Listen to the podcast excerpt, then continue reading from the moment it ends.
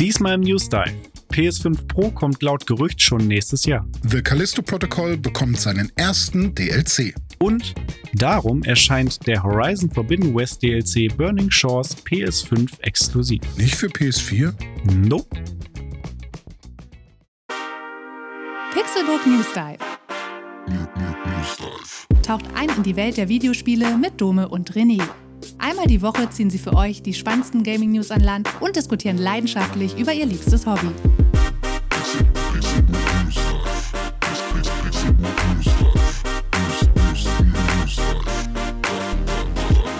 Moin und herzlich willkommen zu einer neuen Episode des Pixelbook News Dive.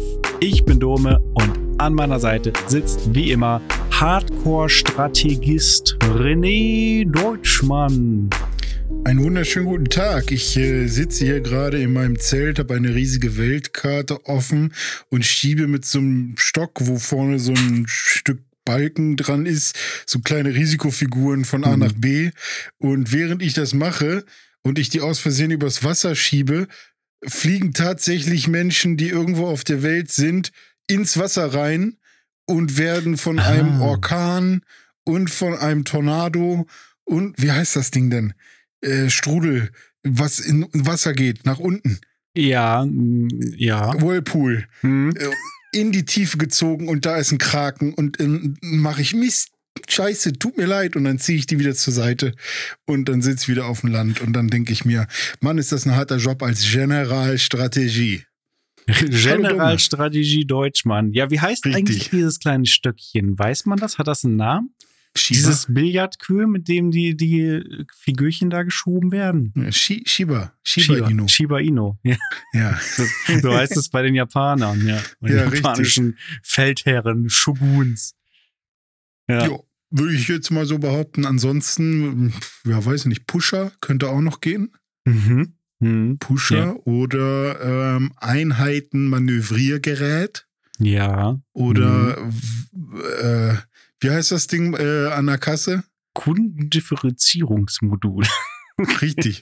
Modul ist gut. Vielleicht Moduls. ist das auch Ja. ein, äh, weiß ich nicht, ein Fortbewegungsmodul, ein ja, Strategiemodul.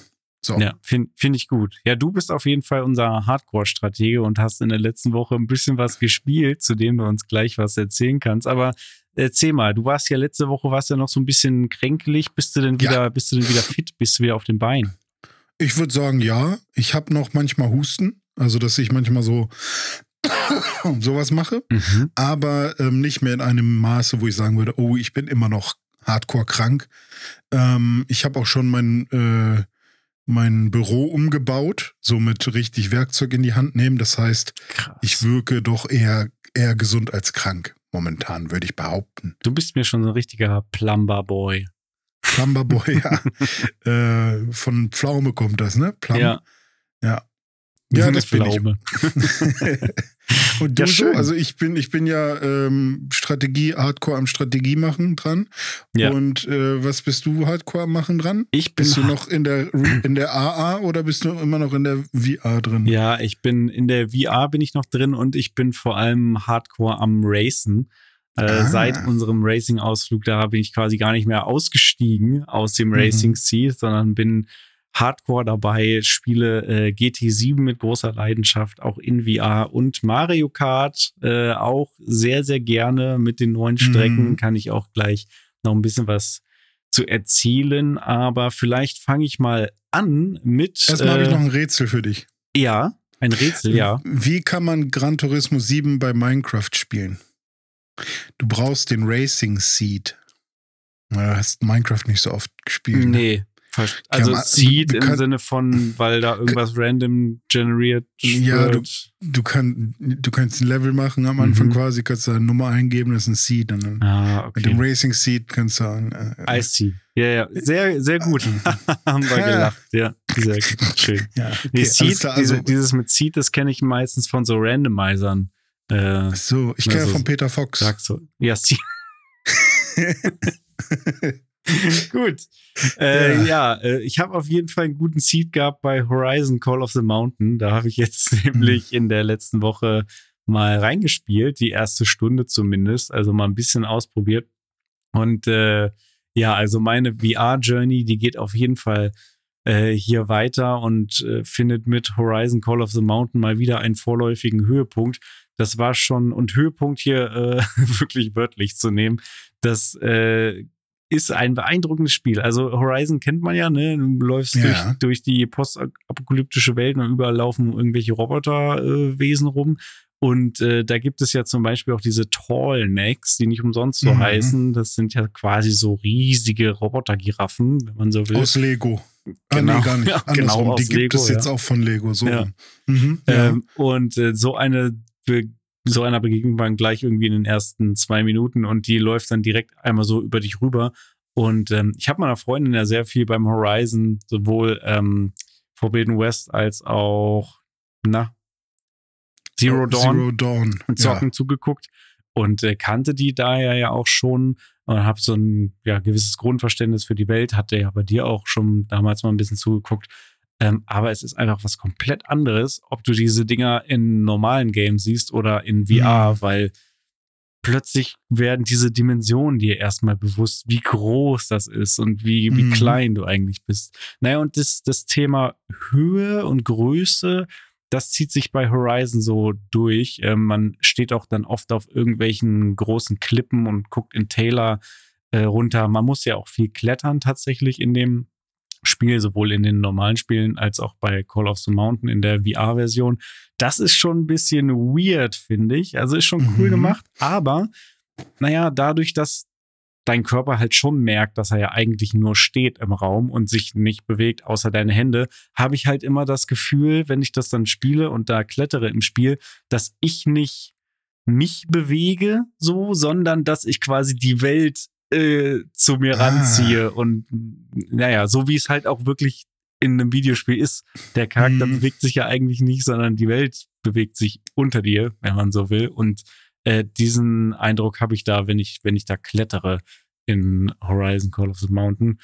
Aber ähm, von der Grafik her, von der Immersion her ist das Spiel wirklich richtig geil. Ähm, den ersten Kampf habe ich auch schon gemacht. Das war ein bisschen anstrengend, muss ich sagen. Und das war wirklich nur der erste Kampf gegen so einen Standardgegner. Ähm, mhm. Der hat irgendwie wirklich fünf Minuten gedauert und äh, das ist ja wirklich was anderes, ob du das in so einem normalen Spiel machst oder in VR, weil äh, da hast du ja gleichzeitig jetzt noch diese Bewegungssteuerung und du musstest dann halt mit dem linken Arm äh, nach hinten greifen und deinen Bogen rausholen. Dann hast du deinen Bogen in der Hand, kannst auch mit der anderen Hand machen, aber da ich Rechtshänder bin, spanne ich mit rechts die Sehne und habe den Bogen in der linken Hand und dann mit dem rechten Arm immer hinter dich greifen, quasi einen Pfeil aus dem Köcher holen, dann spannen und schießen so. Und wenn du das wirklich fünf Minuten lang ständig machst, um da so einen mhm. Gegner zu beackern, da tun dir aber schon irgendwann die Arme weh. Also das, ähm, und das war, wie gesagt, der allererste Gegner. Wenn da tatsächlich irgendwann mal so Kämpfe kommen, wo man gegen so einen riesigen Roboter-Dino kämpft, der dann irgendwie, weiß ich nicht, 15, 20 Minuten dauern sollte, der Kampf, da sehe ich aber schon huiuiui, schwarz mhm. für, für meine Arme. Arm, Arme. Ja, musst du erstmal mit Ringfit ein bisschen trainieren. Ja, genau, genau. Ja, naja, äh, ja, so mhm. viel, so viel zu Call of the Mountain. Also, das werde ich auf jeden Fall noch weiter spielen. Das ist ja schon ähm, die Vorzeige-Experience, so neben Gran Turismo, ähm, für, für PSVR. Hast du denn qualitativ einen Unterschied gemerkt zu zum Beispiel Star Wars, was wir gespielt haben, dass du irgendwie gedacht hast, wow, das ist grafisch hier, aber jetzt aber nochmal wirklich ein Step up oder ist es eher so, ja, alles auf einem ähnlichen Level? Ja, ich würde tatsächlich eher sagen, auf einem ähnlichen Level. Star Wars ist mhm. ja auch schon auf einem echt hohen Level ja, gewesen. Ja. Also ähm, ist wirklich, wirklich ähnlich. Natürlich vom Spielablauf her ein bisschen anders. Ähm, ich muss ja jetzt gerade mal überlegen, wie steuerte man das nochmal? Ach ja, genau. Die Steuerung war wieder anders. Wir kennen ja jetzt schon mhm. aus den vergangenen Episoden, wenn ihr da schon gehört habt und unsere Erfahrungen schon jetzt auch ähm, äh, ja mitbekommen habt, äh, zwei verschiedene Steuerungsmethoden, was die Bewegung in VR angeht. Das eine ist wirklich frei mit dem Stick einfach laufen und das mhm. andere ist dieses Pointen auf einen bestimmten Punkt, beziehungsweise bei Star Wars war es so ein bisschen Flitschen, aber du zeigst auf einen Punkt und teleportierst dich dann da so hin. Und bei Horizon war es jetzt nochmal eine dritte Steuerungsmethode für die Fortbewegung in der Welt. Und zwar musst du mit den beiden Händen so immer so ein bisschen äh, links, rechts, links, rechts, so wie, wie als wenn du so zwei von diesem Maracas in den Händen hättest, diese Rasseln. Mhm. Also quasi, als würdest du laufen, so ein bisschen Laufen simulieren, aber nicht mit den Füßen, sondern mit den Händen. Und das sieht wohl sehr lustig aus. Meine Freundin hat mich beobachtet, während ich das gespielt habe. Ich da so stehe und dann immer so links, rechts, links, rechts, links, rechts. so Wäre bewegt ganz man cool, wenn da. es dabei irgendwie auch einen Sound machen würde, so wie Rasseln oder so klingt. Ja, Ich- äh, ich hab- lustig, es gibt Rasseln äh, auch schon innerhalb der ersten Stunde, die man da rumliegen findet Aha. und dann kann man da auch mit rasseln. Es gibt auch Trommeln und andere lustige Gegenstände. Ähm, Gerade mal was ganz ähm, äh, äh, anderes. Ja, Ich habe mich gefragt, als du gerade Flitschen gesagt hast, ja. ob das ein echtes Wort ist oder ob wir einfach alle nur Flitschen. wissen, was damit gemeint ist. Aber es gibt ja so Worte, die man halt einfach sagt und man jeder weiß, was, was es ist. Und es gibt das Wort. Ja. Das ist umgangssprachlich Flitschen, mit der Hand oder den Fingern ein Gummiband oder ein Stein schießen. Mhm. Und ähm, es gibt das aber auch noch als den Mittelfinger gegen den Daumen spannen und hervorschnellen lassen. Aber Aha. das ist ja so, Flitschen ist ja genau das, dieses hervorschnellen lassen. Mhm. Und das fand ich gerade sehr interessant, dass, ähm, dass du intuitiv ein Wort genommen hast, was auch irgendwo in einem Dictionary steht. dass ähm, ich Wörter verwende, die es tatsächlich gibt, ne? Das ist Ja. äh, schon überraschend. Ja. Krass. Nee, aber ich finde Flitschen irgendwie schön. Ja, ich finde, das ist ein super Wort. Mhm, Du bist mir Und, schon so ein ähm, Flittchen. Oh, oh ja, ja, ja. Ja, ähm, irgendwie muss man ja seine Miete bezahlen. Mhm, Ne? So ist es. Ja. Ja, aber du, hm. erzähl doch mal. Äh, du hast ja auch zwei Spiele heute mitgebracht. W womit willst du starten? Ähm, machen wir erstmal die Metroid-Runde, dann haben Ja. wir danach äh, mehr Zeit für den äh, heißen Scheiß. Also nicht, dass Metroid nicht heiß wäre, aber Metroid haben wir jetzt schon in vielen Folgen. Ist ja quasi das neue Pokémon, ne? Metroid ist das neue Stimmt. Pokémon. Genau, wir machen Ähm, jetzt noch Metroid und VR. Aber ich finde es krass, wie ich über die ganzen Jahre ähm, Metroid einfach nicht schätzen äh, gewusst habe. Zu schätzen gewusst habe. Ja, Kann man das zu sagen? schätzen ne? gewusst, ja. Ähm, und jetzt gerade habe ich mit Metroid Prime und Metroid Dread zwei Metroid-Spiele gerade irgendwie das Gefühl gehabt, dass mein, meine Lampe kurz geflackert hat. Aber vielleicht ist es ein Geist. Vielleicht ist es irgend so ein Metroid, der mir sagt, hey, erzähl jetzt keinen Scheiß. Stromrechnung Ähm, nicht bezahlt. ja. ähm, auf jeden Fall, ja, bin ich echt froh, dass ich das jetzt endlich mal gemacht habe, die da richtig reinzuspielen und richtig, ähm, also mit Metroid Prime die ähm, Formel verstanden habe und mit, Metroid Dread jetzt quasi auch mal ein klassischeres Metroid in 2D auch noch mal ähm, wirklich weit gespielt habe. Ich bin jetzt quasi am Ende. Mir wurde jetzt gesagt von, ähm, es gibt ja quasi als Ansprechpartner bei Metroid Dread dieses, diesen Netzwerk, diese KI, die man da in diesen manch, in manchen Räumen immer trifft, die dann quasi einfach nur so ein großer Screen ist, die mit dir spricht. Und Ja. die hat mir jetzt gesagt, ähm, der böse, böse, das böse, böse Wesen, wir können ja, glaube ich, sagen, wie die heißen hier, ne? Ravenbeak, ähm, der ist in einem Luftschloss wohl oder irgendwo ganz oben und da musst du jetzt hin. Und jetzt weiß ich natürlich nicht, ist das jetzt noch ein weiteres Level oder äh, kommt jetzt direkt einfach nur ein Kampf irgendwann, sobald ich da oben bin. Aber ich bin jetzt auf dem Weg nach oben und ähm, freue mich auf einen krassen Kampf, hoffentlich. Aber Der bis ist dahin, krass, der Kampf. Ja. ja, okay. Und ich finde auch jeder Kampf war echt immer sehr, sehr fordernd. Also es gab keinen Endgegnerkampf, den ich irgendwie, den ich super easy fand. Also klar, es gab welche, die hat man vielleicht beim zweiten oder dritten Mal geschafft, aber es gab auch viele, da habe ich wirklich 20 Mal äh, es ausprobiert und dann wirklich ein bisschen auswendig lernen. Dann gab es Kämpfe, von denen ich gedacht habe, wie soll man das denn schaffen? Ich bin doch einfach völlig under-equipped hier. Ich muss doch bestimmt eigentlich woanders hin. Aber nein, man muss halt üben. Und ähm, ich finde, Metroid macht das halt wirklich auf eine sehr belohnende Art und Weise. Ich kann mir vorstellen, dass viele Leute auch einfach sagen, nö, ist mir zu frustig, will ich nicht. Aber man, ähm, ja, man muss sich halt wirklich auf die Gegner einlassen und es ist wirklich so ein Rätsel im Kampf irgendwie. Also man muss wirklich beobachten und schauen, Mhm. wo ist die Lücke und Ja. mit welcher Fähigkeit komme ich jetzt hier weiter und so weiter und so weiter und so weiter. Und ähm, das finde ich halt wirklich cool und ich finde das sogar noch ein bisschen, also das ist halt die Nintendo-Art, ich finde das ein bisschen eleganter sogar und runder als bei einem Souls-Spiel vielleicht sogar. Weil bei, so weil bei Souls ist Hat es ja in der Regel gesagt. halt, ähm, es ist ja in der Regel Parry oder also nutze die Invincible äh, Frames. Und äh, bei Metroid ist es aber in der Regel dann halt, finde die, den richtigen Counter von deinen Fähigkeiten oder finde ähm, die eine Sprungattacke oder was auch immer, was du an, an all diesen äh, Gadgets und, und ähm, Upgrades und so, die du findest, hast, was gerade passt und was, ähm, was dir weiterhilft, um, um irgendeinen Gegner zu killen. Und ähm, bei Souls ist es ja zum Beispiel so, dass du ja deinen Charakter so machen kannst, wie du, wie du möchtest. Das heißt, jeder hat unterschiedliche äh, Fähigkeiten.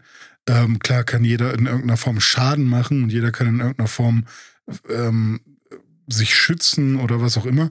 Aber ähm, das finde ich bei Metroid, da merkt man halt, dass das so, so ein Miyamoto-Ding ist Mhm. dass da halt wirklich alles so, so, obwohl es so düster ist, irgendwie trotzdem so ein Spiel dahinter ist.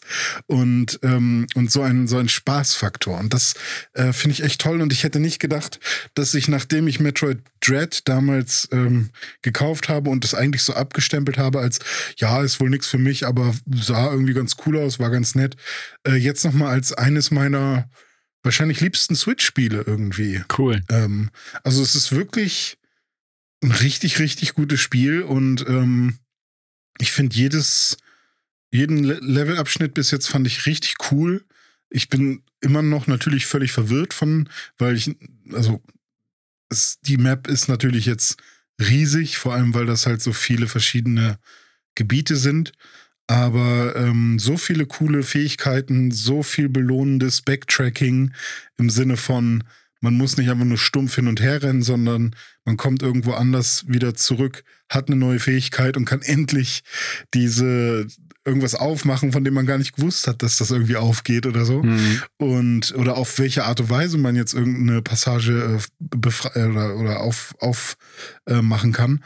Und ähm, finde ich halt wirklich fantastisch. Und ich finde halt auch die Story nicht dumm. Also dieses Ganze, äh, das äh, ist ja quasi eine Fortsetzung von Metroid Fusion, ähm, wo, wo Samus den Parasit X in sich aufgenommen hat. Und dann eben hat der Parasit X sich geklont, also Samus geklont. Und dann musste, glaube ich, bei Metroid, Metroid Fusion Samus gegen sich selbst kämpfen. Was, ähm, ne, jetzt kommt ja gerade Metroid Fusion auch auf dem Game Boy Advance nochmal im Nintendo Switch Online-Dings raus. Sorry für den kleinen Spoiler, aber ist halt auch schon einfach ein altes Spiel. Ja, Ähm, GBR.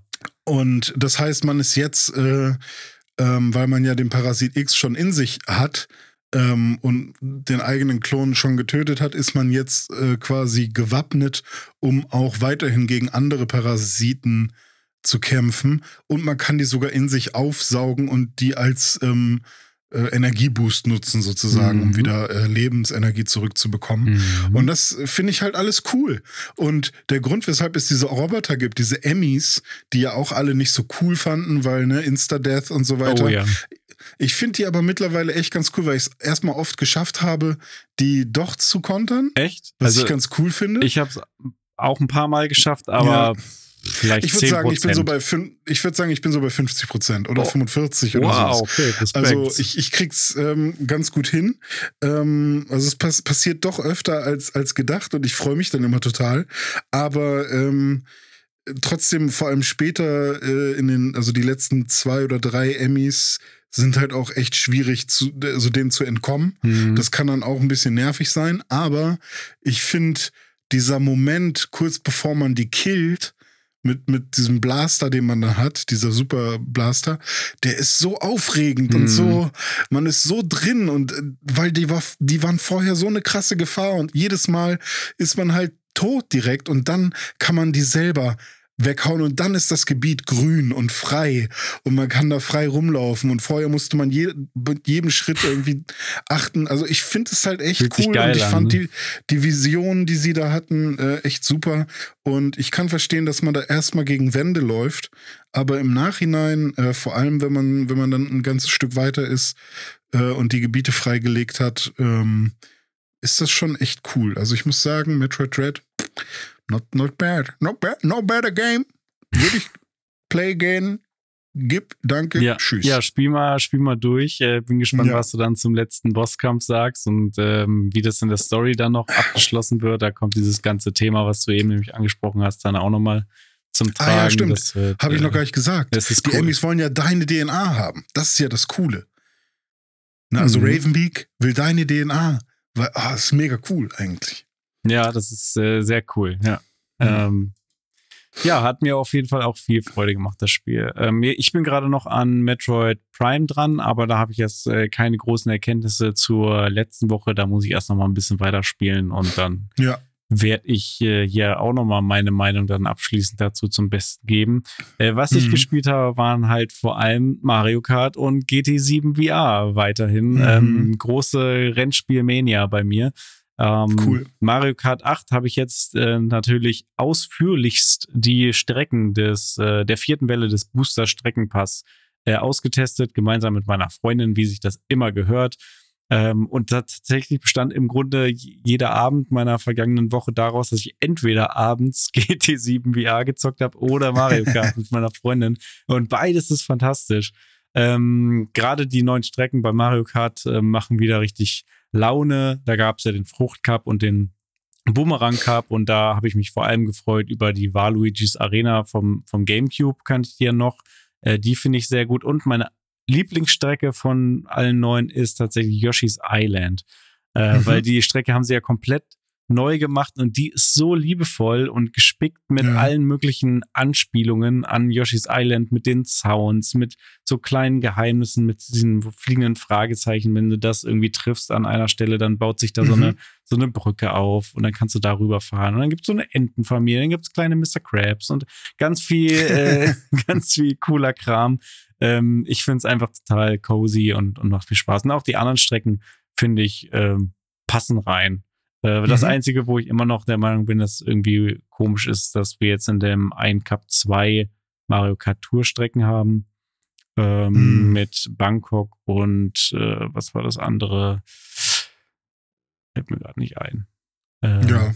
Ja, aber ist auch Äh, war, glaube ich, was, was auch da in der Nähe ist, ne? Also es waren das nicht sogar zwei, die auch äh, beide ähm, Ja, In- äh, Singapur, Bangkok und Ah, ja, Singapur, genau. genau. ja. Mhm. Also die sind nicht schlecht, so, alles Mhm. gut, aber ja, zwei von so Strecken in einem Cup. Naja.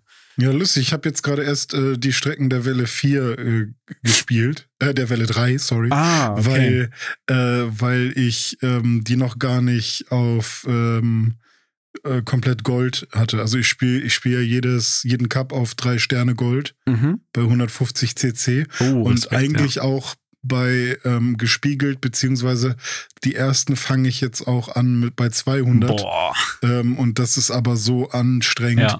Ähm, deswegen ist mein Ziel generell erstmal bei 150 äh, überall drei Sterne Mhm. Gold äh, Grand Prix zu haben. Und das musste ich bei Welle 3 noch nachholen. Und dann habe ich ja jetzt noch die Welle 4, bei der ich das auch machen kann. Ja, kannst du dich freuen. Macht wieder große Laune. Ja, und Ja, dann würde ich vielleicht den Rennspiel-Slot mal abschließen, ähm, bevor Mach wir das. dann zu deinem äh, Pick des heutigen Tages noch kommen. ähm, und zwar, ja, GT7 VR will ich jetzt auch gar nicht mehr allzu viele Worte drüber verlieren. Äh, Habe ich ja schon zu Genüge drüber erzählt. Ähm, es gab ja diesen, diesen Punkt, wo ich letzte Woche erzählt habe, ich habe GT7 dann auch mal wieder ohne VR gespielt und habe dann gemerkt, ja, mh, schon cool, aber irgendwie, irgendwie fehlt Mhm. mir was. Und ähm, ja, diese Woche habe ich es wirklich noch mal ein bisschen ausgekostet und wirklich jetzt das erste Mal richtig lange am Stück dann auch in VR gespielt. Also ähm, so zwei, drei Stunden wirklich am Uh. Stück Rennen gefahren. Und was soll ich sagen, ich bin einfach total süchtig. Also ich bin gerade richtig süchtig, will eigentlich gar nichts anderes mehr spielen, außer nur GT7 in VR. das macht mir gerade am meisten Spaß von allen Spielen, die Geil. ich hier habe. Da habe ich dann irgendwie ein Metroid liegen lassen oder die Xbox komplett links liegen lassen, auch die anderen VR-Spiele eher links liegen lassen und will eigentlich nur, nur Gran Turismo in VR spielen, weil es so geil ist. Es ist so immersiv mhm. und äh, ja, ich kann mittlerweile mir die Frage auch beantworten, was will ich lieber? Will ich lieber VR oder will ich lieber die etwas hochauflösendere Variante ähm, ohne VR? Nee, ich will VR. VR ist einfach mhm. geiler. Es, äh, ja, es zieht mich richtig rein. Ähm, und ich habe hab da sehr, sehr große Freude dran und, und erlebe das Spiel jetzt nochmal auf eine ganz neue Art. Und gestern habe ich zum ersten Mal Rally in VR gespielt. Das war auch richtig crazy. Also die Rallye-Strecken sind ja sowieso so ganz anders als die eigentlichen ähm, hm. Strecken aus, auf dem Asphalt. Bei Rallye, da fährst du ja so auf Matschboden und hast auch Matschreifen und es ist wirklich so ein ja, als würde man halt auf, auf Eis fahren oder so. Und du hast halt ja, nie so richtig. Der DualSense geht richtig ab. Der DualSense geht richtig ab, ja. Und äh, das in VR, wenn du dann da abhebst teilweise und da fliegst, irgendwie über irgendwelche Hügel springst und da lang matscht, äh, das ist richtig äh, geil. Also Rayleigh muss ich aber ist auch für mich sowas, was, das kann ich dann mal zwischendurch als Abwechslung mhm. machen. Aber eigentlich will ich schon lieber die normalen Rennen spielen.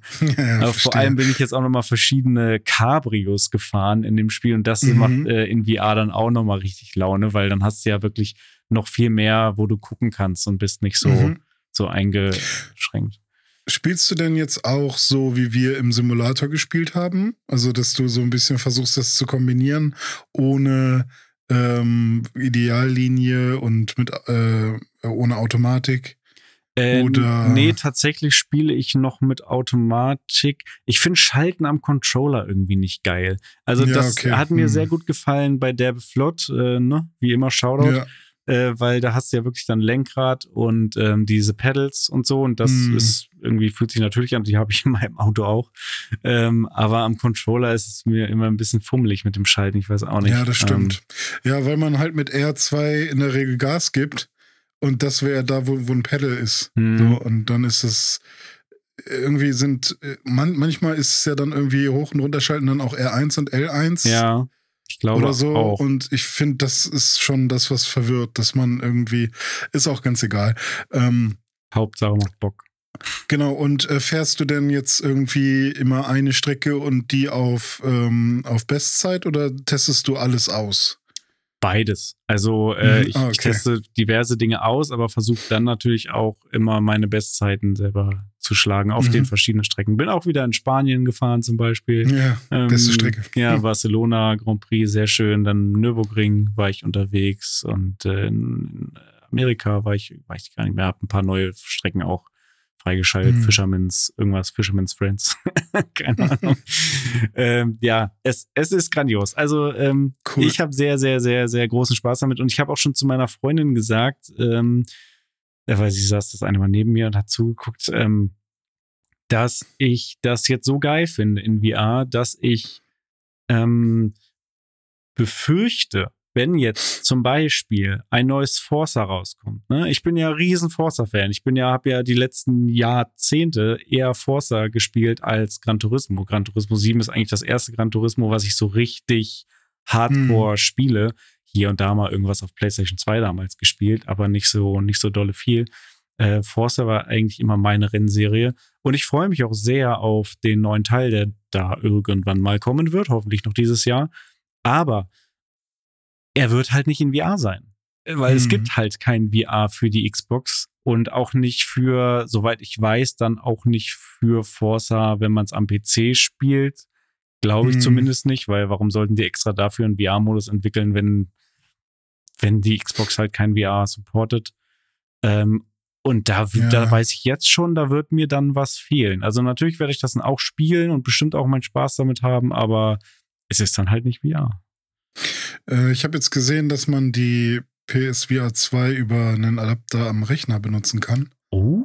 Äh, das ist jetzt irgendwie, haben sie jetzt wohl geschafft. Uh. Ich weiß nicht, inwiefern das offiziell sein wird oder ob man da irgendwie mhm. seinen Rechner irgendwie für hacken muss mhm. und dann mhm. irgendwie drei Kriminelle in seine Wohnung lassen muss, die dann irgendwie, keine Ahnung, irgendwas am Rechner machen. Aha. Aber ähm, äh, vielleicht gibt es da ja irgendwelche Umwege irgendwann. Das äh, klingt interessant, ja. Da ja. können wir ähm, bei Gelegenheit nochmal genauer drüber sprechen, vielleicht. Genau. Ja. mal schauen. cool, ja. Ja, nice. Aber freut mich, dass du das so nutzt. Also, weil das ist ja bei PSVR, äh, sowohl bei der ersten jetzt auch, äh, als auch jetzt bei der zweiten, immer so eine Sache, dass man nie genau weiß, wie resoniert man damit. Ja, ja. Und ähm, also nicht nur, weil man da irgendwie Motion Sickness hat, sondern auch, weil man ja nie wirklich genau weiß, ob die Titel wirklich Bock machen und ob man, mhm.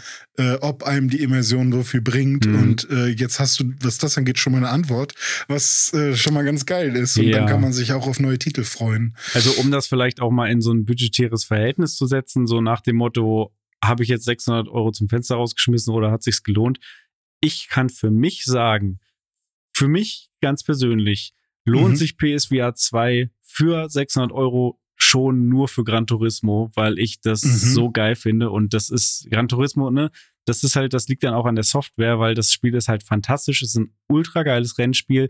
Es sind ultra viele Fahrzeuge drin. Ich kann da auch so Sachen machen wie mein Lieblingsauto, den Porsche Cayman, mir in einem VR-Showroom angucken und dann wirklich jedes kleine Detail da anschauen. Also Geil, dann brauchst du dir den gar nicht mehr kaufen, doch. Ja, naja, schauen, schauen wir mal, was mobile.de so sagt.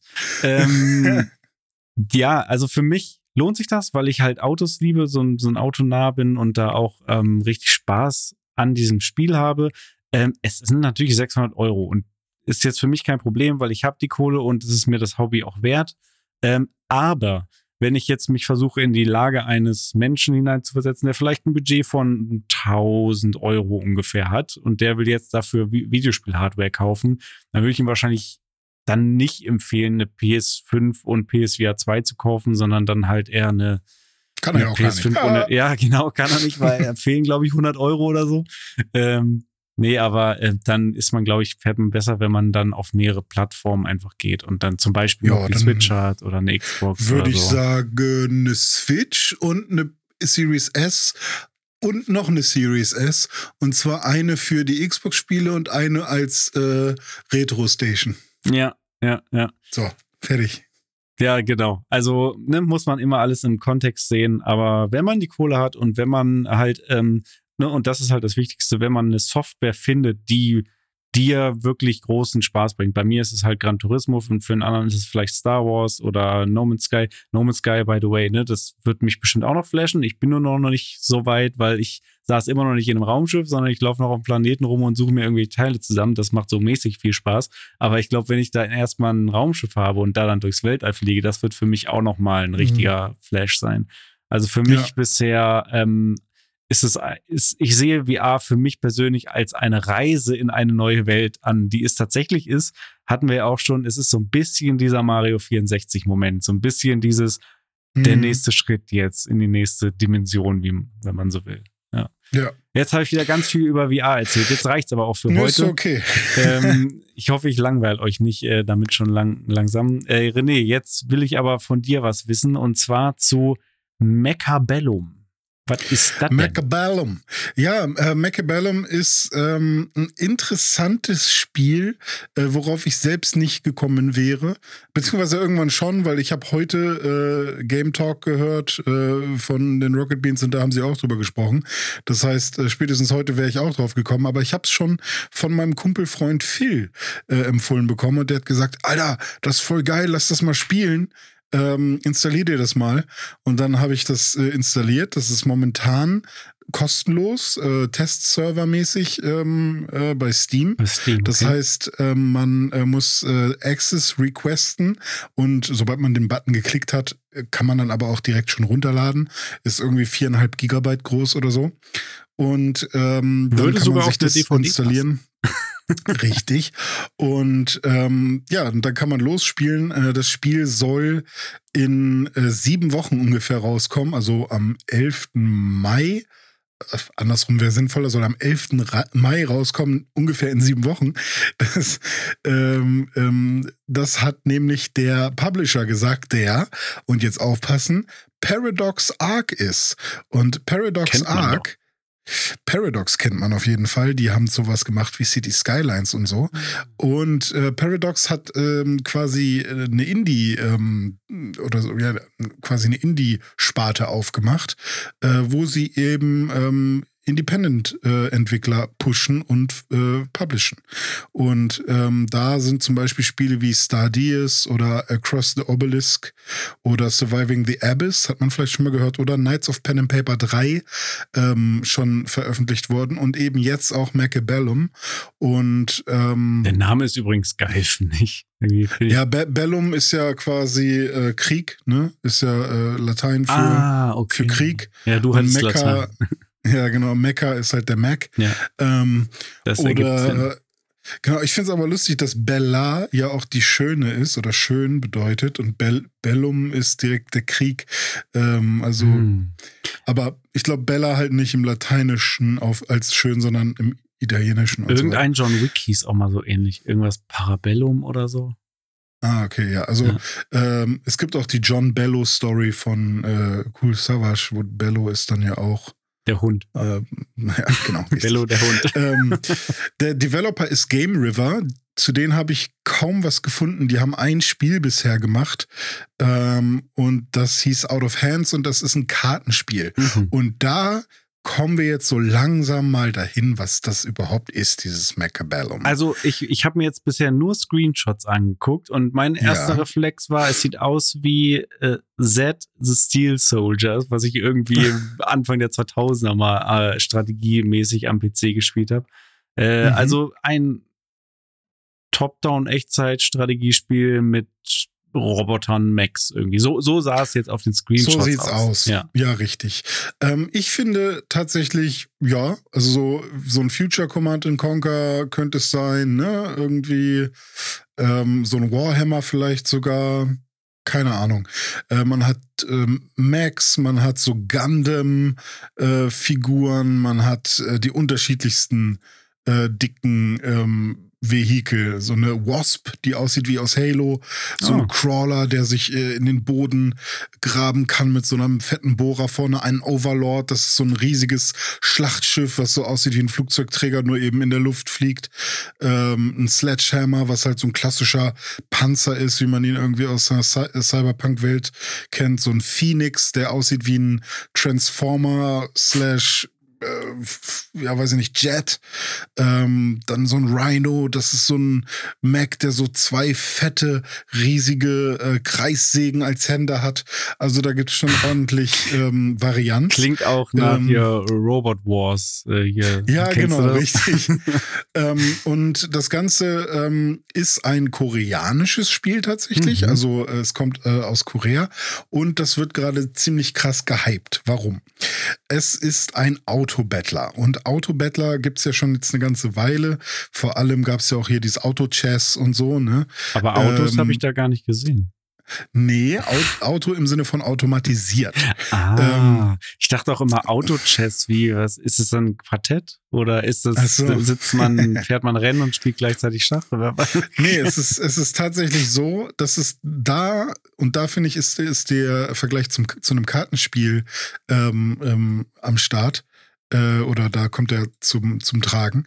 Ähm, du hast halt dein Bereich, wo, wo du quasi regierst, wie auf einem Fußballfeld hast du deine Hälfte und äh, dein Gegner hat die andere Hälfte. Also es ist PvP. Mhm. Und ähm, das Ziel ist, alle Einheiten deines Gegners zu zerstören und andersrum. Mhm. Ähm, und beziehungsweise das übergeordnete Ziel ist, du hast irgendwie HP, sagen wir mal 4000 HP, dein Gegner auch, und du willst die HP halt auf Null bekommen und das äh, kriegst du hin, indem du in jeder Runde ähm, alle ähm, Max und alle, ja, Kriegs, die gesamte Kriegsmaschinerie deines Gegners zerstörst.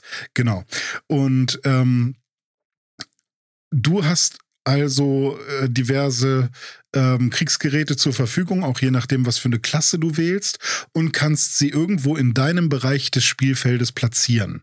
Sagen wir mal, ich habe so einen Crawler, den packe ich irgendwo hin, dann habe ich so einen Overlord, den packe ich irgendwo hin und ähm, irgendwann sage ich so, jetzt äh, finde ich, sieht meine Positionierung ganz gut aus.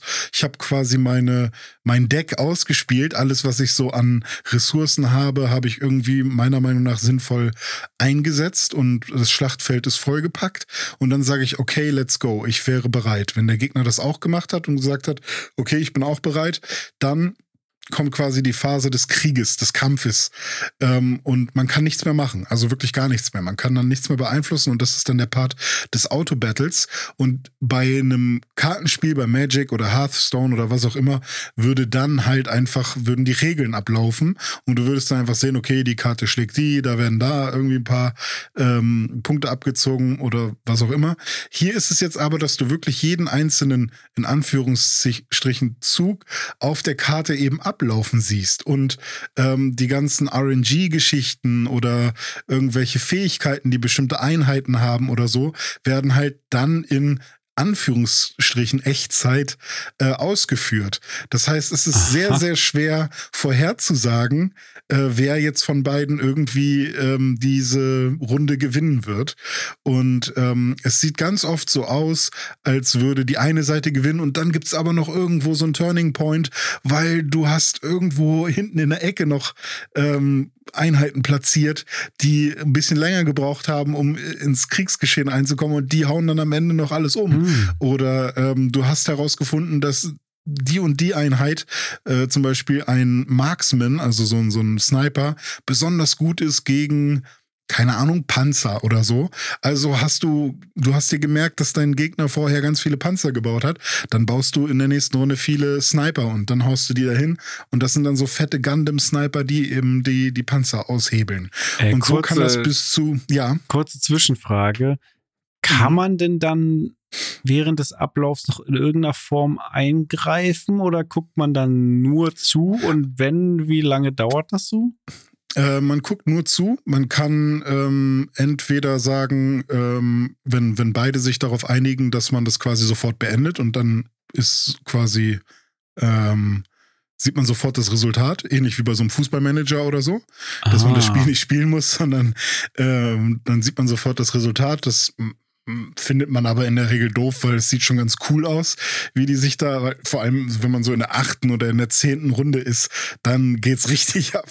ähm, und ähm, in der Regel dauert das dann so 20 Sekunden Ach oder so. vielleicht mal eine Minute oder sowas. Und, also es ist schon relativ flott. Und da ist es quasi, also es ist schon rundenbasiert. Also, ja. okay, ja, in meinem Kopf war das gerade so komplett weird, weil ich dachte mir, okay, warte mal, ich habe ein Echtzeitstrategiespiel, was ich aber vorher alles vorbereiten muss und dann gucke ich noch zu. Wie lange gucke ich dann zu? Eine halbe Stunde oder eine Stunde? Nee, nee, nee.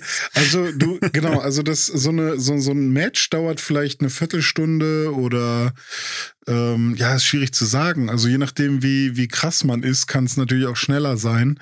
Ähm, und ja, es ist halt wie, ähnlich wie so ein Kartenspielmatch irgendwie, nur eben, dass man sich genau anschauen kann, ähm, was diese einzelnen Einheiten, die man da platziert, wirklich auf dem Schlachtfeld tun. So wie ich mir das ganz oft auch mal gewünscht habe, zum Beispiel bei Magic mhm. oder so.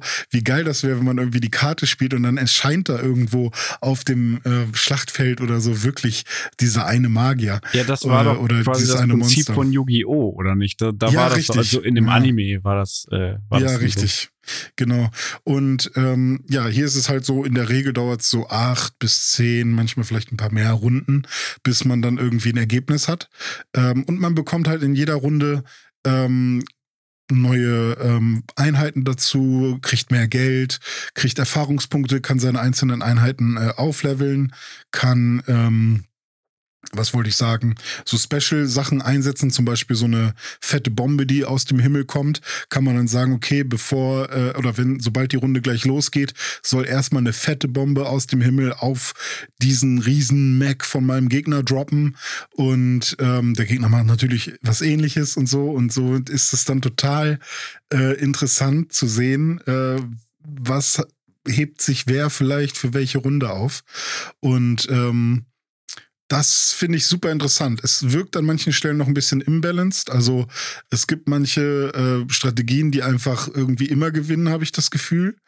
Ähm, die kenne ich zwar jetzt noch nicht alle, aber ähm, man kann sich, glaube ich, relativ gut ähm, nach oben in den Ranglisten, sage ich mal, äh, kämpfen, in, wenn man einfach so ein paar Sachen beachtet. Aber das wird mit Sicherheit, weil wir ja gerade noch wirklich in der Testserverphase sind, äh, so eine, ich weiß nicht, ob es eine Beta ist gerade oder, oder sogar noch eine Alpha. Ähm, ja, ich glaube, es ist schon eine Beta, weil es geht dann ja in den Early Access. Ähm, also da wird noch viel passieren und man merkt auch, dass so die Menüs noch so ein bisschen, vor allem auf Deutsch, irgendwie da ist irgendwas zweizeilig, was nicht zweizeilig gehört oder so. Aber auf Englisch wirkt alles schon ein bisschen äh, besser. Und man kann halt schon alles komplett äh, im Multiplayer spielen, entweder ähm, gegen Fremde oder eben gegen Freunde. Und ähm, es gibt also es ist, glaube ich, schon so ein bisschen für E-Sport ausgelegt, weil es gibt krasse Spectator-Modi, wo man dann irgendwie anderen zugucken kann beim, beim äh, Spielen. Und es wirkt halt echt so, als äh, wüssten die schon, dass sie da was Krasses gebaut haben hm. und als könnte das groß werden. Und ähm, ich habe ich bin echt äh, positiv überrascht von diesem Spiel. Ähm, vor allem, weil ich halt rundenbasiert lieber mag als äh, Echtzeitstrategie ähm, weil ich das halt mag, dass ich äh, Sachen mir überlegen kann und nicht äh, schnell reagieren muss, quasi. Weißt du irgendwas darüber, ob dieses Spiel auch auf andere Plattformen kommen soll, vielleicht? Weil irgendwie wäre sowas mhm. ja vielleicht auch mal cool auf Xbox oder auf dem Smartphone sogar. Ja, also ich glaube, das hängt wirklich krass damit zusammen, ob das ähm, Erfolg hat oder nicht. Mhm. Weil ich glaube, die buttern jetzt gerade alles in die, ähm, in die äh, PC-Version, ja. weil sowohl auf der, der Website von äh, Paradox als auch ähm, auf der Macabellum-Seite äh, wird halt nur Steam gepusht. Mhm. Überall wird Steam gepusht und auch der Discord-Server von denen, also dass man halt dass sie halt sagen, hey, joint den Discord. Also man kann jetzt auch noch mitgestalten quasi. Man kann auch noch sagen, hey Leute, ähm, wie wäre es mit dem und dem? Ich habe die und die Idee. Da sind sie auch irgendwie offen für.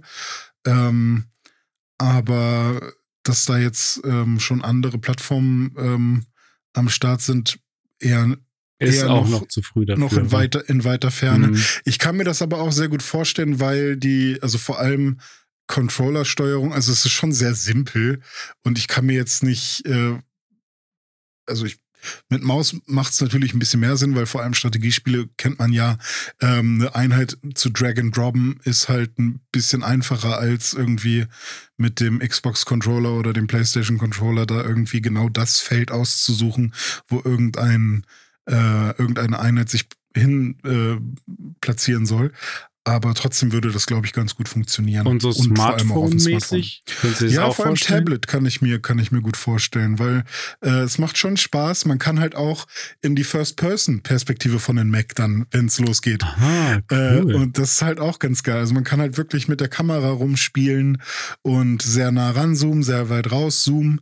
Ähm, ab der zweiten Runde kann man auch an die Seite äh, quasi an die Flanken des Gegners ähm, und, und sich das Schlachtfeld quasi von der Seite angucken, beziehungsweise da seine Einheiten platzieren und dann plötzlich quasi aus dem Hinterhalt kommen und so. Also es gibt da echt viele Sachen, die irgendwie auch Spaß machen, das einfach mit der Kamera so zu verfolgen. Ähm, und viele bunte Farben auch und viele coole. Viele, viele bunte ähm, Smarties. Richtig.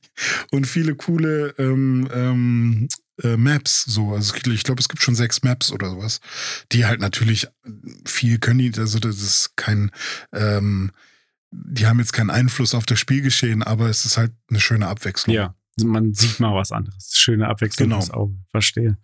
Ja, cool. Ja, deswegen ähm, würde ich allen, die da irgendwie Lust drauf haben, in irgendeiner Form, Ähm, es gibt ja genug Leute, die sagen, Alter, mit Runden basiert kann ich überhaupt nichts anfangen. Ähm, dann wird das auch wahrscheinlich nichts äh, für einen sein. Aber wer prinzipiell äh, sowas wie Kartenspiele mag und so Magic und Hearthstone, das aber eben kombiniert mit einer mit einem äh, Strategieansatz, also Strategiespiel, Echtzeitstrategie, äh, Strategie von der Optik und halt auch dieses ganze optische äh, Sci-Fi Mac ähm, auch ein bisschen Japano-Anime ähm, angehaucht, ähm, aber auch an manchen Stellen wieder nicht. Also es ist wirklich irgendwie optisch auch äh, ein kompletter Mix, habe ich das Gefühl. Ähm, der sollte da mal reinschauen. Das ist wirklich echt, echt ganz cool. Mega. Ich freue mich auf jeden Fall schon äh, auf die PS5 Pro-Version von Macabellum, die ja bestimmt auch bald kommt. Ja, das kann gut sein, Dome. Und vielleicht äh, könntest du damit auch noch VR-Spiele ein bisschen hochauflösender spielen. ja, das, das wäre cool, ja. Ich würde sagen, äh, wir schließen diesen Blog ab und äh, gehen mal rein in die News oder auch in die Gerüchte.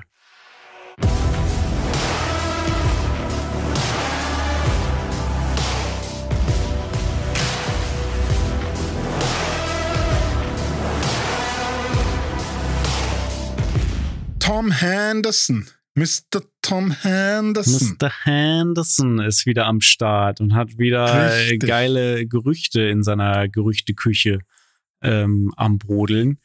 Und äh, die wollen wir uns heute mal genauer angucken, denn es geht um PS5 Pro-Gerüchte.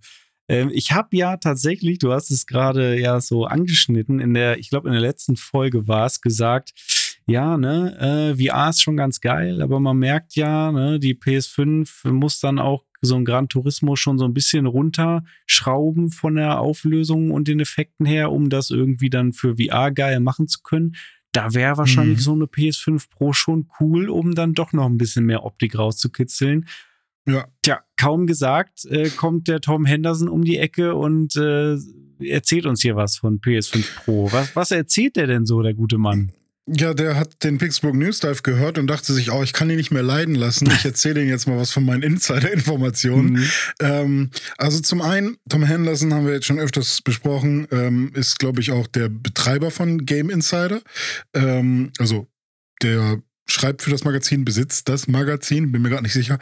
Ähm, und er ist halt einfach selbst ein Genre, Game- und Genre-Insider und Branchen-Insider, so rum. Und ähm, der lag halt schon echt verdammt oft richtig, was seine ganzen Leaks und Vorhersagen anging. Deswegen schaut man sich äh, seine Aussagen immer ganz genau an, weil sein Track Record spricht für sich.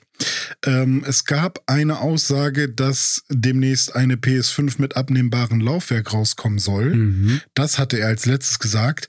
Das ist aber nicht das Pro-Modell, sondern das ist einfach nur ähm, quasi eine weitere PS5, die irgendwie das ganze Thema der ähm, schlechten Verfügbarkeit irgendwie noch dem Ganzen ja. noch entgegenwirken sollte, damit man irgendwie einfach nur das eine Modell bauen muss mhm. und dann noch zusätzlich das, ähm, das Laufwerk und dann kann man das zusammenstecken und dann passt das. Das würde auch nicht. Sinn ergeben und laut Gerüchten soll dieses Modell vielleicht sogar schon dieses Jahr auf den Markt ja, kommen richtig. und sozusagen die bisher herkömmliche PS5 und die PS5 Digital ersetzen was, glaube mhm. ich, einfach nur am Ende des Tages Sony es einfacher macht, also die Dinger vielleicht günstiger zu produzieren und besser verfügbar zu machen. Genau. Kann man, kann also, man von mir aus machen. Vielleicht, vielleicht dann auch noch ein bisschen kleiner, Slim-Modell genau, oder wie auch immer. Genau, ne? richtig. Ja. Genau, das wollte ich gerade sagen. Aber vielleicht am ehesten zu vergleichen mit so einem Slim-Modell. Genau. Aber das ist eben nicht die Pro, sondern die Pro ist jetzt nochmal was anderes, ne? Genau, da hat er nämlich jetzt nochmal nachgelegt, denn ähm, in einer neuen, in einem neuen Artikel auf, auf seiner Website hat er dann äh, noch einmal gesagt, dass die PS5 Pro angeblich schon late 2024 erscheinen soll und dass seine Quellen das berichten. Mhm. Ähm, ja, was heißt schon? Für uns fühlt sich das wahrscheinlich irgendwie immer noch sehr schnell an. Ja. Weil es sich ja auch irgendwie, das erste Jahr fühlte sich ja so an, ja. als wären die Konsolen trotzdem noch nicht raus. Ja, also ähm, gefühlt ist die PS5 maximal seit einem Jahr auf dem Markt. De facto ja, ist sie aber schon seit über zwei Jahren theoretisch genau. da. Ja. Richtig. Zuerst ähm, waren überall die Schränke leer ähm, bei Saturn, weil ähm, sie gar nicht erst geliefert wurde. Und jetzt äh, sind überall die Schränke leer bei Saturn, weil alles, was sofort reinkommt, wird auch wieder sofort verkauft. Mhm. Also irgendwie ist es total schwierig, immer noch irgendwie an PS5 ähm, Equipment oder an die Konsole selbst zu kommen. Aber also möglich ich, mittlerweile. Ja. Es, ist, Aber es ist möglich. nicht mehr unmöglich wie im ersten Jahr. Exakt. Ähm, zum Vergleich, der Abstand von der PS4 und PS4 Pro, ähm, also der, der Abstand zum Release war ungefähr drei Jahre. Mhm. Also ich glaube, beide waren im November, ähm, wurden im Ja. November released. Und ähm, das wären jetzt vier Jahre, nach unserer Rechnung aber nur zwei Jahre. Ja. Ähm, ja, stimmt, ja. Also Ähm. eigentlich wären sie sozusagen sogar schon spät dran mit dem Pro-Modell, obwohl es sich für uns immer Ja. noch irgendwie früh anfühlen würde. Äh, du, aber ich sag, wenn tatsächlich äh, jetzt in anderthalb Jahren eine Pro rauskommt, ey, ich bin dabei. Ich, ich, ich werde am Start Ja. sein. Ich bin ein bisschen traurig dann auch, weil ich habe meine PS5 ja wirklich äh, schick gemacht mit den Hm. grauen äh, Darkplates da ähm, und auch jetzt mit der neuen SSD gerade erst neu reingeschraubt. Aber was will man machen, ne? Wenn bessere Technik auf den Markt kommt, kommt, kommt bessere Technik auf den Markt. Die muss dann natürlich auch Ja. hier Einzug halten. Vor allem kannst du die ja dann günstig an irgendjemand anderes äh, verkaufen. So, da freut sich dann jemand. Ja, die stelle ich dann, weiß ich nicht. Oder ich nehme die PS5 Pro dann äh, hier ins Büro und äh, meine Freundin kann die, kann die PS5 behalten. Ja, ich wollte schon fast sagen Weird Flex, aber es ist kein Weird Flex, es ist einfach nur ein Flex. Ist, also es ja. Ist einfach nur ein Flex. Aber ey, erzähle ich das? Du hast ja auch in deiner ganzen Bude überall Konsolen rumstehen. ja, mal gucken. ja, vielleicht äh, werde ich die alle wegschmeißen und nur noch die Switch äh, hier haben, weil Metroid. Bei Metroid, ja. Ähm, Aber wie, wie, wie ist denn bei dir? Hättest du, wenn, wenn jetzt wirklich, es kommt im November, Dezember 24 kommt die PS5 Pro, bist du Day Hm. One am Start oder was geht ab? Ähm, also mein, mein, mein Verstand sagt, ist Quatsch, so. Weil wahrscheinlich bräuchte ich erstmal einen neuen Fernseher. Langsam so die Untertitel eingebrannt und so. äh, OLED-mäßig äh, nicht sehr gut gepflegt äh, vom äh, Picture Cleaning und sowas. Aber ähm, äh, ich kann halt nicht anders. Also wenn es eine neue Playse gibt, dann muss ich leider die neue Playse Du kaufen. die auch am Start. Ähm, nervt mich ein bisschen auch, so, Mhm. dass, weil das Ding ist halt, ich glaube, was mich halt nervt, ist, dass das, was ich mir von der aktuellen Generation erhofft habe, immer noch nicht ähm, wahr geworden ist und dass es viel zu wenig exklusive Titel gibt, bei denen ich sagen würde, wow, das hat sich ja richtig gelohnt, die PS5 zu kaufen. So. Ähm, klar habe ich, äh, man kann die immer an ein oder zwei Händen aufzählen, die Spiele, die gut sind Mhm. und die, die irgendwie ganz nice sind und geiler aussehen als auf der PS4 Pro oder auch exklusiv sind. Aber es war jetzt noch nicht so, dass ich irgendwie blind in, in den Laden gehen kann, mir irgendein Spiel kaufen kann, wo PS5 draufsteht und sicher sein kann, das wird jetzt äh, zumindest technisch eine geile Erfahrung Ja, stimmt. sondern ähm, es ist halt wirklich echt einfach immer noch nicht so, dass ich sagen würde, wow, das hat sich, also diese Generation hat jetzt wirklich nochmal eine Schippe draufgelegt, sondern es sind wirklich so einzelne Studios, Mhm. die eine Schippe draufgelegt haben. Und ähm, Nintendo hat mit, mit, mit, mit dem Metroid Remaster eine Schippe draufgelegt. So. Mhm. Da habe ich mehr Respekt vor als irgendwelche Leute, die auf der PS5 releasen. Ähm, und es sieht irgendwie, weiß ich nicht, Okay, auch nicht aus. viel. Ja. Genau. Ja. Aber, ähm, aber ja, ich muss sie mir kaufen, leider. Also, Also, ist halt so. Ich bin halt allein Keine Ahnung. deswegen dann schon am Start, wenn es so kommt, dann in der Hoffnung, dass dann VR noch ein bisschen geiler performt, dann vielleicht auch mal tatsächlich mit 120 Hertz läuft und nicht mit 60 bis, bis 90, wie es jetzt aktuell eher der Fall ist. Hm. Und, habe ich ja auch schon mehrfach angesprochen, ähm, dass dieser Umstand, dass ich ja jetzt aktuell immer wählen muss, welchen Grafikmodus ich denn jetzt haben will. Will ich mehr Frames oder will ich ein schöneres Bild haben? Nein, ich will nicht Hm. wählen, ich will beides. So, und das Hm. äh, kann man dann vielleicht wieder haben. Und ich glaube, das ist sowas, was sich jetzt einfach für immer durchziehen wird, weil das Gleiche hatten wir ja jetzt schon mit ähm, Spielen, die ähm, dann äh, auf PS4 Pro irgendwie nochmal einen besonderen Modus hatten. Und wenn du die dann wieder auf PS5 gespielt hast, zum Beispiel Ghost of Tsushima war so ein Fall, ne? Hm. Da hast du dann auf PS5 wirklich dann äh, alles gehabt sozusagen. Da hast du die Ja. flüssige Bildrate und die maximale Grafik. Da musste äh, man Power. sogar auf äh, den äh, Dingsmodus, auf dem Dingsmodus bleiben, auf dem Fidelity Mode, äh, weil man da halt die 60 Frames schon hatte. Ja, genau. Wäre man dann in den Performance-Modus gegangen, hat man dann eine schlechte Auflösung bekommen, Ja. aber die gleiche Framerate Ja. ist, weil die irgendwie gecapped war. Ne? Ähm, was ich noch sagen wollte zum Thema ähm, Gott, jetzt fällt es mir Zum wahrscheinlich Thema wieder nicht Gott. ein. Oh nee, bitte nicht. Sorry. Ähm, du hast gerade gesprochen über ähm, Ghost of Tsushima Ja. und ach, Gutes Spiel. Mist. Ach so, ja, genau, nee. Wahrscheinlich kriegst du dann äh, aber genau das, was du nicht haben willst mit so einer neuen Pro, und zwar 8K 25 FPS ist dann der eine Modus. Geht doch weg. und äh, der nächste Modus ist dann äh, 4K ähm, fast 60 Hm. ohne Raytracing und dann noch einmal ähm, Sub 4K mit 60 und minimalem Raytracing. Also irgendwas werden die sich auch wieder ausdenken, dass du Um irgendwie uns zu 8K nerven. mit irgendwas Ja, bekommst. ja. 8K geh mir weg. Also wirklich, das ist, äh, nee. Also können wir uns vielleicht irgendwie in fünf Jahren mal drüber unterhalten, über 8K. Aber im Ja, Moment. vielleicht kann man auch einfach mal irgendwas dazwischen machen zuerst. Wie wär's denn mit 5, irgendwas K? kann man bestimmt. ähm, kann oder man gar bestimmt kein K. Gar kein K. Nee. Genau. Aber die Verbesserungen, die tatsächlich kommen sollen, sind einfach unbekannt. Ne? Ja. Also in welche Richtung es gehen soll. Aber was halt tatsächlich ähm, wahrscheinlich ist, ist, dass alles ein bisschen besser wird. So. Also vor allem das Raytracing soll wohl in den Fokus genommen werden. Aber Ja. das ist einfach, das ist, also wir sind schon in einem Gerüchte, in einer Gerüchte-News und das wäre jetzt aber viel zu Ja. weit hergeholt. Alles wird besser mit der PS5 Pro. Wird auch The Callisto Protokoll besser mit dem Contagion Bundle.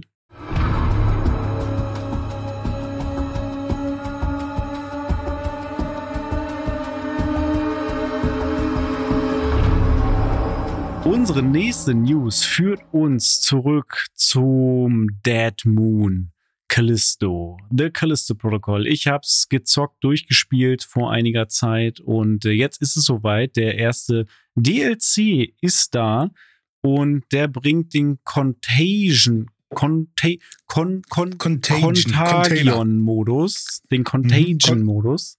Lass uns Container sagen. Den Conte- Container-Modus bringt er. Ja. Und ähm, der bringt in erster Linie stärkere Gegner, weniger Ressourcen und kein manuelles Speichern, sowie das Zurücksetzen des Spielers an den Anfang eines Kapitels beim Ableben. Also ähm, mit anderen Worten, es ist der Modus, den man äh, nicht spielen will, der Back to Hardcore-Modus. the 80s Modus. Ja, genau, Back to 80s Mode, ja.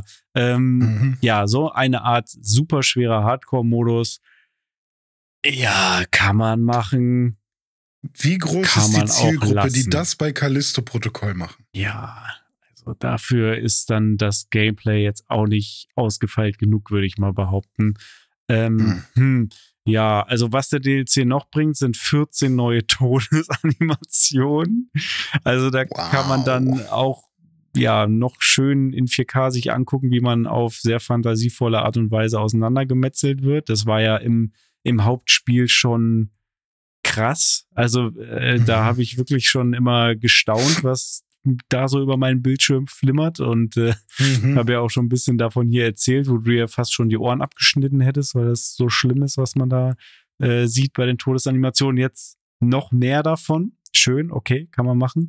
Und es Hammer. gibt äh, äh, die Watchtower Skin Collection, da kann man seinen Spieler und die Waffen noch ein bisschen optisch anpassen. Äh, Das Ganze kostet tatsächlich, wenn man es einzeln kaufen will, im PlayStation Store 9,99 Euro. Ähm, ja, da sage ich persönlich jetzt mal, würde ich ehrlich gesagt darauf verzichten. Also da sehe ich jetzt keinen Grund, deswegen irgendwie nochmal das Spiel anzufangen. Ähm, man kann natürlich auch den Season Pass kaufen, der kostet 28,50 Euro. Wenn man den kauft, ist das schon dabei. Ähm, und man kriegt dann Was wollen die denn dazu noch alles rausbringen? Ja, kann ich dir sagen. Das sind was ja dann die, drei DLCs noch. kann ich dir was? sagen, was, also was, die noch, drei. was die noch rausbringen wollen. Genau, also mindestens noch zwei weitere. Und zwar äh, einmal das Riot Bundle, das soll dann wohl der nächste DLC sein. Der bringt einen Wellenmodus namens Riot in das Spiel. Da kann man Mhm. dann halt, ja, wahrscheinlich, wie man es aus so Wellen- und Horde-Modi kennt, also gegen ganz viele Gegner kämpfen und vor allem mit diesem super ausgefeilten Gameplay, wo das darauf basiert, dass du die ganze Zeit links, rechts, links, rechts hin und her wackelst, Punch-Out-mäßig. Oh ja, das Hm. ist ja, ja okay. auch Mhm. so ein, so ein Ding, wo ich mich frage, also sowohl dieser Hardcore-Modus cool als auch wär? dieser Wellenmodus sind so, hä, wie, warum? Ja, ja. Wer ist die Zielgruppe, frage Ja, ich mich. wer, wer, Wer spielt. Callisto-Protokoll wirklich so dolle? Die meisten spielen es doch wirklich, weil sie eine geile Horrorstory im Weltall haben wollen, Ja. was, was ein bisschen rougher ist und härter als die meisten Mhm. Spiele, wo man wirklich mal ein bisschen an seine Grenzen kommt, Ja. aber nach der Reise auch fertig ist. Mhm. Das ist doch kein Spiel zum Spielen, nur ein Spiel zum Erleben. Ja, sehe ich ganz genauso wie du. Und deswegen ist für mich auch nur der dritte DLC wahrscheinlich überhaupt interessant. Und zwar soll das eine Story-Erweiterung werden. Und die soll angeblich auch schon diesen Sommer kommen. Ähm, Mhm. Also wäre dann ja gar nicht mehr so weit weg. Wenn die kommt, dann würde ich mir die tatsächlich, wenn es geht, einzeln kaufen. Wenn nicht, dann gut, dann muss es halt der Season Pass sein. Aber die will ich dann schon mitnehmen. Eine Story-Erweiterung finde ich interessant. Äh, keine Ahnung, wie genau sie das fortsetzen, wo sie da ansetzen wollen. Ähm, bin ich äh, sehr gespannt, aber das würde ich auf jeden Fall spielen wollen. Aber ich, ich sehe es exakt so wie du. Also es ist, ist kein Spiel, was man jetzt spielt für irgendeinen neuen Modus, weil das Gameplay so geil ist, sondern weil die, die Experience an sich halt krass ist, weil es ein sehr immersives Spiel ist, eine geile Grafik hat, geiles Setting, interessante Charaktere, das ist alles cool, aber das reine Gameplay ist jetzt nicht so, wo ich sage, macht mir da mal jetzt bitte äh, noch mehr Moody zu. Ja, Was ich gar ganz cool fände, wo wir ja gerade schon bei Punch-Out waren, es gab doch damals äh, Mike Tyson war es, glaube ich, ne? mhm. Der bei Punch-Out drin war. ja im, im Originalspiel, glaube ich, ja. Ja, der wurde dann ausgesetzt, äh, ausgetauscht. Äh, oh, das war doch hier eine Frage im Nerdquiz, oder? Oder, oder wo war das? Wo habe ich das gesehen? Bestimmt. Auf jeden Fall. Klingt so. Mis Mr. Dream kam dann rein. Mr. Ähm, Dream. Aber wenn Mike Tyson jetzt plötzlich so ein Monster wäre und der dann da ankommt und sagt, I will kill you with my fingers. Und dann. Ähm, Andersrum wäre geil. Der Mike Tyson DLC. Du spielst Mike Tyson äh, Oh, als neuer ja. Charakter und hast keine Waffen, sondern musst die einfach nur immer ausweichen, links, rechts, wegpunchen, die Monster. Das wäre nice. Das würde Das ich, wär das cool, ich ja. zocken. Ja. Sehr, sehr cool. Also hier, ne, Ja. Callisto-Protokoll, ne, äh, nehmt euch das mal zu Herzen. Macht mal hier lieber den Mike Tyson DLC, dann sind wir auch am Start. Finde ich gut. Ja, apropos DLC, da gibt es noch mehr diese Woche zu besprechen und zwar Horizon Forbidden West erhält auch demnächst ein DLC und der kommt exklusiv auf die PlayStation 5.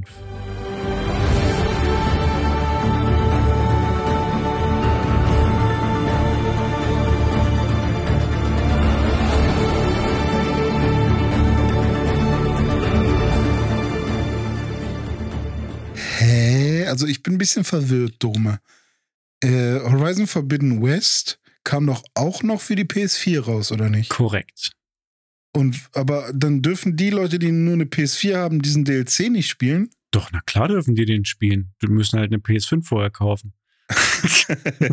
aber auf ihrer, also nicht auf ihrer Konsole, die sie da schon, also auf der PS4 dürfen sie es nicht spielen. Oder können sie es Sie nicht können spielen? es da nicht spielen, das Ja. ist richtig. Denn der Oh, DLC Burning Shores, ähm, die erste Erweiterung, tatsächlich große Erweiterung für Horizon Forbidden West, ähm, die wird PS5 exklusiv sein, obwohl das Spiel ja eigentlich Cross-Gen war. Aber hier ist dann anscheinend der Cut und äh, ja, am 19. April kommt das äh, raus, die Erweiterung, nur für PS5. Am PC gibt es das Spiel ja auch noch nicht. Insofern aktuell Mhm. dann tatsächlich PS5 exklusiv. Es wurde jetzt im PlayStation Blog ein Interview mit dem Game Director Matthijs de Jong von Guerilla Games veröffentlicht, wo er auch nochmal so ein bisschen Hm. erzählt hat, äh, was eigentlich so dahinter steckt. Und ähm, ja, also kurz gesagt hat er eigentlich nur in höchsten Tönen quasi die PS5 gelobt und wie toll das ist, dass sie jetzt viele technische Möglichkeiten in diesem DLC haben, weil die PS5 ja so krass ist und weil sie halt jetzt sozusagen keine Rücksicht mehr nehmen müssen auf die ähm, PS4, also auf die letzte Generation, die natürlich das, die Entwicklung ein Stück weit ausbremst, ist ja klar, wenn du das auch noch kompatibel machen musst für alte Hardware, dann musst du halt bei der neuen dann äh, Abstriche machen. Ähm, mhm. so ist es zum Beispiel so, also er bezieht sich vor allem auf die CPU und den Speicher, die halt ähm, im Vergleich jetzt zur PS4 bei der PS5 wohl deutlich besser sein sollen, was am Ende des Tages darin mündet, dass sie zum einen äh, 60 Frames garantieren können ähm, in dem DLC, kürzere Ladezeiten haben und auch eine insgesamt bessere Optik. Und es soll wohl sogar einen Kampf geben in dem DLC, der so wie er ist, auf der PS4 überhaupt nicht möglich gewesen wäre, weil die einfach nicht leistungsstark genug ist. Und das heißt, ähm, dieser Kampf, also entweder, wenn sie es gebracht hätten auf die PS4, dann wäre dieser Kampf wahrscheinlich am Ende einfach nicht drin gewesen. Oder wenn er drin gewesen wäre, wäre wahrscheinlich die PS4-Version dann einfach abgeschmiert oder so an dieser Stelle, mhm. weil es technisch nicht möglich war. Er ist tatsächlich dann nicht genauer drauf eingegangen, weil er will natürlich auch nicht spoilen aber ist schon interessant. Also da kann man sich wahrscheinlich dann in dem DLC schon auf einen sehr elaborierten, sehr ausführlichen, actiongeladenen, großen, spektakulären Kampf freuen. Wirst du dann ja sehen. Ja, ich, ja, werde ich sehen. Spielen wahrscheinlich nicht, aber ich gucke ja, ja, meiner Freundin zu beim Horizon zocken und dann werde ich es wahrscheinlich sehen, ja. ja, kannst ja mal erzählen, falls du es siehst. Also wenn, wenn ihr soweit, wenn sie es so lange durchsteht. Ja, das mache ich. Und sagt, dass das, sie den DLC auch unbedingt haben will. Das mache ich. Ich werde auf jeden Fall, ähm, ja, wie heißt es? Ähm, Call of the Mountain, das werde ich ja noch weiterspielen. Mhm. Ähm, ist halt VR. VR ist halt, ist halt mein, da mein kommt Ding. ein DLC, aber nur für die PSVR 1. Für die PSVR 1, ja, aber nur mit PS5 Pro kompatibel. Ach so, ja. ja, aber man muss die Eistüten nehmen als Controller. Ja. Ja, die PS3 Move Controller. mit, mit, mit Mini-USB. Ja, ach du Scheiße, ja. Und der, die Konsole darf auch nur per SCART angeschlossen sein. Ja. Ja, ja, ja. Dann war's das, ne? Dann war's das. Das war's für heute. Das war's für heute. Dome, ja, das ging ja fast flott. Ja, Mensch, das war, das war jetzt schnell. Die News waren heute schnell, ne? Aber wir hatten auch die wieder viel zu erzählen, viel gespielt, viel erlebt in der letzten Woche. Ha. Ähm, ich glaube, ihr habt jetzt alle Bock, direkt mal bei Mechabellum reinzuschauen. Ja, ähm, ich hoffe, dass du dir das auch installierst. Ja, bestimmt. Wir können wir am Wochenende mal, hast ja gesagt, so ein Match dauert nur 15 Minuten. Die, die, ja, die Zeit werde ich, die Zeit werde ich mir nehmen können. Dann schaue ich da auch man mal. Man muss sich da einmal reinarbeiten, so ein bisschen, einmal kurz seh, wissen, wo alles ist, wo man hinklicken muss, ne? Weil so eine Fläche ist ja sehr groß vom Bildschirm, Maus ist sehr klein. Mhm. Muss man gucken, wo ja, man hinklickt, ja. ne? Aber mhm. dann, dann, dann geht's aber. Schön. Da wirst du mir dann sagen, wo ich klicken darf. Richtig. Alles klar. Ja, Ihr klickt hoffentlich nächste Woche auch wieder auf den Pixelbook News Dive, äh, wenn er in eurem Podcast-Feed erscheint. Vielen lieben Dank fürs Zuhören. Es äh, war mir wie immer eine Freude. Ähm, ihr erreicht uns über die bekannten Wege, Social Media oder per E-Mail an newsdive at pixelbook.de, wenn ihr Fragen oder Feedback habt. Lasst es uns wissen. Ansonsten sage ich bis zur nächsten Woche und tschüss. Macht's gut. Tschüss.